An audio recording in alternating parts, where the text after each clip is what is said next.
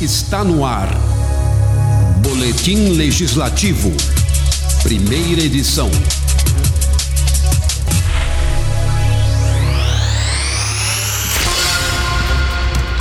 Olá, seja bem-vindo ao Boletim Legislativo Primeira Edição. Produção de Amanda Mendes, apresentação de Rodrigo Alcântara e Cláudia Jacob, com trabalhos técnicos de Weber Maganhato e Rafael Alves. Confira os destaques de hoje. Câmara prestigia a abertura do Cruzeirão 2020. Projeto propõe medidas mitigadoras para empreendimentos com mais de 200 unidades. Vereador cobra ampliação da UBS da Vila Sabiá. E vamos direto para o plenário da Câmara Municipal de Sorocaba, onde o nosso querido Anderson Santos está com o vereador Apolo para falar, so, falar um pouco mais sobre o carnaval. É isso, Anderson Santos? Exatamente, Rodrigo Alcântara, exatamente Cláudia Jacó, Weber Maganhato, ouvintes da Rádio Câmara e também você que nos acompanha pela nossa página no Facebook. Dentro de mais alguns instantes, nós iniciaremos hoje a sessão ordinária. Nós temos a quinta sessão ordinária de 2020 e temos também uma primeira sessão extraordinária neste ano de 2020. Eu estou aqui ao lado do pastor Apolo, vereador, é, combativo aqui da cidade de Sorocaba. Muito trabalho para esse ano, né, vereador? E esse ano eu todo todo mundo que eu converso abordo esse tema também. Esse ano eleições municipais é um ano um pouco mais turbulento aí para a política, né? É, todo ano nós temos o nosso trabalho, né? Bem forte o nosso trabalho, mas quando é um é um ano de eleição, geralmente tem algumas coisas diferentes, mas nada muda o nosso trabalho, nada muda a nossa luta pela nossa cidade. Vamos continuar trabalhando para que a nossa cidade cada vez mais esteja melhor, as pessoas tenham mais acesso à saúde, à educação, à segurança, e é isso que nós estamos trabalhando que interessa, ver a nossa cidade bem atendida.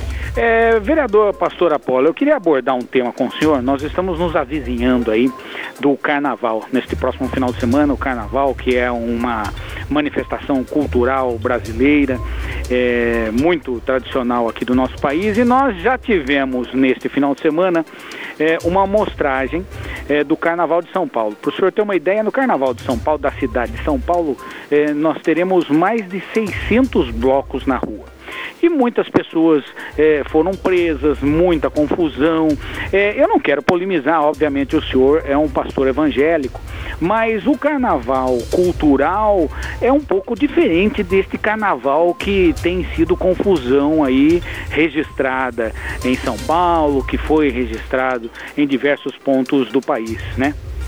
É, eu respeito, porém não concordo com uma festa dessa né, que o Brasil tem apresentado, infelizmente perdeu completamente a noção dessa festa. Nós vimos São Paulo, como você disse, já muitos blocos, mas aí já teve assassinato, já teve excesso de drogas, excesso de prisões, e isso vem destruir jovens, adolescentes e famílias. Uma das coisas que a gente chama muita atenção, que as pessoas falam, é sobre o meio ambiente. Eu acompanhei muito trabalho do que houve agora lá o Bloco do Carnaval na cidade de Jundiaí, ou primeira semana que teve lá agora, esse final de semana, os blocos, já deixaram muita sujeira, mas muita sujeira na rua, né? Como garrafa, plástico e tantas outras coisas. Não me lembro agora a quantidade, mas eu vi pela televisão quanto de lixo já deixaram. E isso vai fazer o quê? Com o meio ambiente vai ser atrapalhado.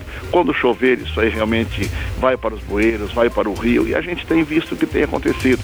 Então as pessoas também devem se conscientizar um pouco mais. Você quer se divertir?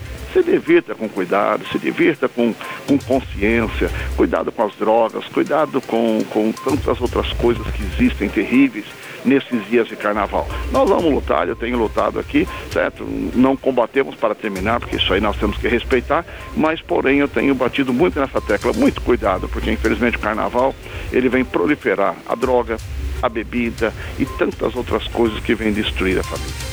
O Carnaval brasileiro é uma festa de é, repercussão internacional. Muita gente de fora vem aqui para o Brasil. Para o senhor ter uma ideia, é, no primeiro final de semana de março, é, haveria na cidade de Tóquio uma maratona que reuniria em torno de 38 mil participantes, 40 mil participantes. E essa maratona foi cancelada por conta do coronavírus, para que se inibisse é, um ponto de transmissão em massa. O carnaval pode também ser um problema nesse sentido, já que muita gente de fora do Brasil vem e essa doença, segundo é, consta, fica incubada numa é, sem manifestar-se durante 14 dias.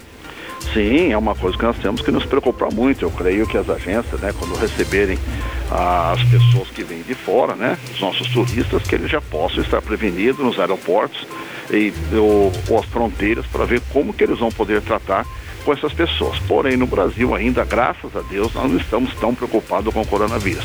Nosso problema hoje é o mosquito que vem transmitir, né? Felizmente aí a, a dengue, a chikungunya, a zika, né? Zika vírus e, e isso realmente mata. E mata igual o coronavírus.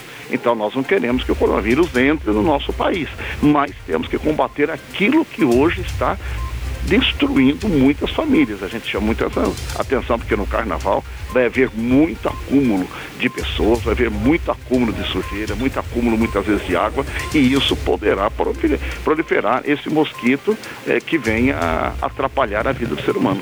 Para finalizar, como é que vai ser o carnaval do evangélico, da família evangélica? Eu sei que a comunidade evangélica também tem uma programação de oração, até mesmo de encontro nestes dias de carnaval, né? Sim, eu falo por mim e pela igreja a qual eu, eu faço parte, que é a Igreja do Evangelho Quadrangular.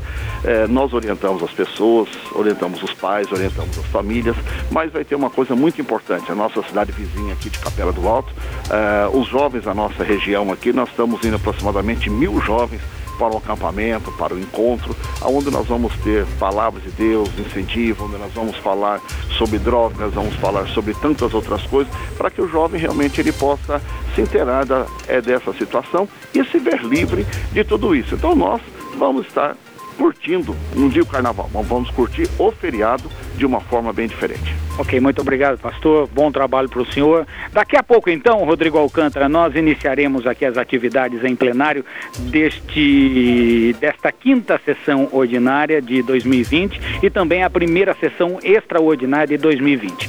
A Rádio Câmara e a Câmara de Sorocaba têm realmente uma preocupação muito grande com esta questão do carnaval inconsciente. Né?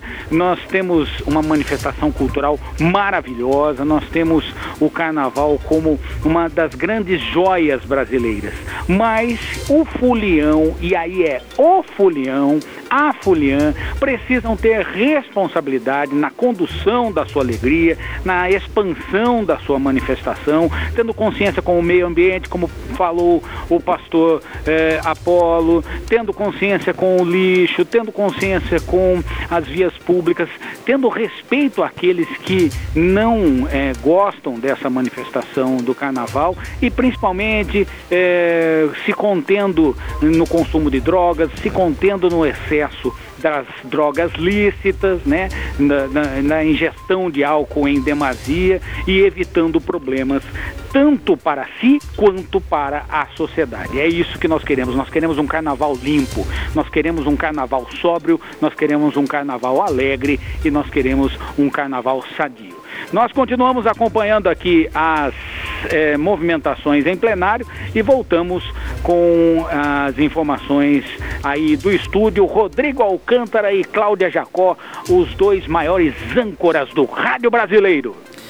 Perfeito, Anderson. Obrigado pela sua participação. Lembrando que você fala com toda a sua propriedade, não só como jornalista, como radialista, como advogado, como também secretário da, da Cultura, como foi aqui da nossa querida cidade de Sorocaba. Obrigado, meu amigo. Estamos de volta com os destaques de hoje presidente da Câmara, vereador Fernando Dini, e o vereador Vitão do Cachorrão, ambos do MDB, acompanharam na manhã deste domingo, 16, a abertura do Cruzeirão 2020. O presidente do Legislativo foi um dos homenageados do dia, estando entre as figuras de destaque dos 61 anos do torneio de futsal. Neste ano, mais de 200 equipes se inscreveram nas cinco categorias de competição. Durante o evento de abertura, realizado no ginásio municipal Dr. Gualberto Moreira, os parlamentares reforçaram a grandiosidade do Cruzeirão Cruzeirão. A nossa função realmente é acompanhar os grandes feitos e mais do que isso, é fazer com que esses feitos eles se tornem cada vez mais gigantes com a nossa parceria legislativo, esporte, executivo e todas as instituições que querem realmente fazer a diferença na nossa cidade. No nosso modo de pensar, a união faz a força. E hoje estamos completando 61 anos do maior torneio de futsal do mundo. E isso só reforça o nosso comprometimento, não somente com o esporte de alto rendimento, de competitividade, mas principalmente com o esporte social, que está faltando muito em Sorocaba. Mas o secretário Simei Marca tem esse comprometimento, então tenho certeza que daqui para frente o esporte ele vai imperar cada vez mais e melhor em nossa cidade. Para mim é uma honra estar aqui. Eu que sou sorocabano nato e sei que Sorocaba é referência no futsal, ainda mais Cruzeirão. Muitos times de bairro, muitos times fortes, até mesmo aqueles que têm chance de ser campeão e muitos que só querem participar. Então eu tenho a honra de estar aqui como vereador no momento nessa cidade para compartilhar aqui junto com vocês essa inauguração do, do Cruzeirão. Para mim foi uma honra enorme. Ontem o Jean foi lá, eu continuo vendendo o cachorrão ainda, me convidou a Câmara me convidou e eu vim aqui com o maior prazer para prestigiar. Eu que já disputei o Cruzeirão algumas vezes, antes, quando estava um pouco mais magro. Tive o privilégio de disputar ali com o time do Jardim Zumira, da Vila Barão. Então, para mim é uma honra estar aqui junto com vocês, dando os parabéns para Sorocaba e para todos os participantes. O vereador Silvano Júnior, do PV, apresentou um projeto de lei que autoriza o Poder Executivo a cobrar medidas mitigador, mitigadoras de empreendimentos com mais de 200 unidades habitacionais. O projeto prevê ainda que os responsáveis técnicos pelos empreendimentos deverão apresentar um estudo de impacto de vizinhança, como explica o autor. As grandes construtoras vêm aqui para a cidade de Sorocaba e constroem várias torres. E, e não pensa na demanda da, da, da, dos bairros. E eu estou entrando com, essa, com esse projeto para fazer uma mitigatória, uma troca. Acima de 200 unidades, que a grande construtora que fez a, as torres construa, construa uma, uma creche, construa uma, uma escola ou construa um posto de saúde. Então, tomara que seja aprovado aqui, que deu aval lá da prefeita. Vereador Vanderlei Diogo, do PRP, utilizou a tribuna na última sessão para cobrar do Executivo o início das obras de ampliação do Centro de Saúde da Vila Sabiá. Eu, eu venho cobrando o secretário de saúde, é, mando mensagem para ele no celular, ele não me responde.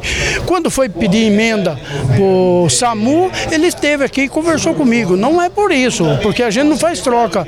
O que a gente quer é o seguinte: a emenda já saiu ano passado para ampliação do centro de saúde, a turma está num aperto lá, o, porque a, as coisas aumentam, a população aumenta, é, o médico aumenta, e precisava precisava, não precisa fazer essa sala. E já tem CPL. O problema é que tem CPL, já saiu a empresa, viu? Só basta dar determinação para iniciar a obra. O dinheiro já tem. Ah, acredito que está tá empenhado. Agora o que não pode é ficar demorando, viu? Tem pressa isso aí, não é brincadeira. Então, e o secretário não me responde com a razão, viu? Aonde está? Vi falar, vi falar que está na controladoria, viu? Para mim, não me interessa onde está, tem que começar a obra. Se está na controladoria, não sei qual a razão, para mim, não conheço a empresa que ganhou, o, que a população quer, o que os, a UBS precisa é que seja ampliado. Agora, viu, tem que responder para a gente, viu, tem que falar, ligue para a gente, ó, tá assim, assim, assado. Agora, começa a demorar, o problema começa a demorar, aí o que que acontece? Daqui a pouco não pode fazer mais, porque está é, tá no ano eleitoral, Viu, mas quando nós pedimos não estava. Quando saiu a, homologação, já saiu a homologação, está aqui, a homologação está aqui. Então por que, que não começa? Então essa é a minha indignação. Hoje eu cobrei no plenário e vou é, pedir para o líder de governo, o líder do governo disse que vão responder, mas eu quero que venha com resposta correta e não adianta vir criar, é, falar, é, mas não vai. Não, não tem isso para mim. Tem que iniciar. Terminamos aqui o Boletim Legislativo, primeira edição. Obrigado, Eliseu Oliveira, que acompanhou a gente aqui pela live do Facebook, dizendo bom dia a todos da Rádio Câmara. O Victor Alio, Aliocha Gurres de Almeida Proença está dizendo bom dia. Ao Renato Proença, nosso líder lá do Coloral, dizendo bom dia, Rodrigo, bom dia, Cláudia. Bom trabalho a todos, valeu, Renatão. E é, a, no, a nossa equipe, o nosso Papa, eu vi o Papa ali, já voltou pro plenário. Não para, né? Valeu, Weber. Obrigadão, obrigado, Claudinho. Obrigado a você, ouvinte, que nos acompanhou pelo site da Câmara, pelas redes sociais, pelo sistema de som interno aqui do Legislativo e também por onde, Cláudia? Pelo podcast do Spotify. Você deixou para mim essa, né, Rodrigo? Participe você também da Rádio Câmara. Envie sua mensagem para o e-mail radiocâmara.câmara.sorocaba.sp.gov.br. Você também pode deixar seu comentário na página do Legislativo no Facebook. Até a próxima edição. Lembrando também que nós estamos com o site remodelado e entre lá para dar sua sugestão, faça sua crítica, seu elogio, ajude a gente a melhorar o modo que a gente é, trabalha a informação até você você. Até lá, até o Jornal Segunda Edição na parte da tarde. Boletim Legislativo, Rádio Câmara Sorocaba.